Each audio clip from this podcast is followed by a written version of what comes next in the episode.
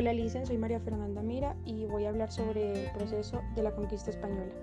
El término conquistadores españoles se refiere de forma genérica a los soldados y exploradores españoles que desde finales del siglo XV y durante el siglo XVI conquistaron y poblaron grandes extensiones de territorio en América y Filipinas, incorporándolas a los dominios de la monarquía española, la exploración y conquista de América. Tuvo ocasión durante la llamada Era de los Descubrimientos, la cual siguió a la llegada de Cristóbal Colón en 1492. Los conquistadores fundaron numerosas ciudades, muchas de ellas en lugares con asentamientos precoloniales preexistentes, incluidas las capitales de la mayoría de los países latinoamericanos.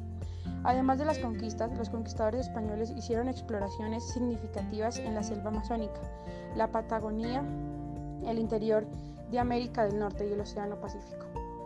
La expedición proveniente de Europa había llegado desde el puerto de Palos en España, en busca de una ruta más corta para llegar a las preciadas islas de las especies en las denominadas Indias Orientales, hoy India Borneo, Sumatra, Ceilán y Filipinas.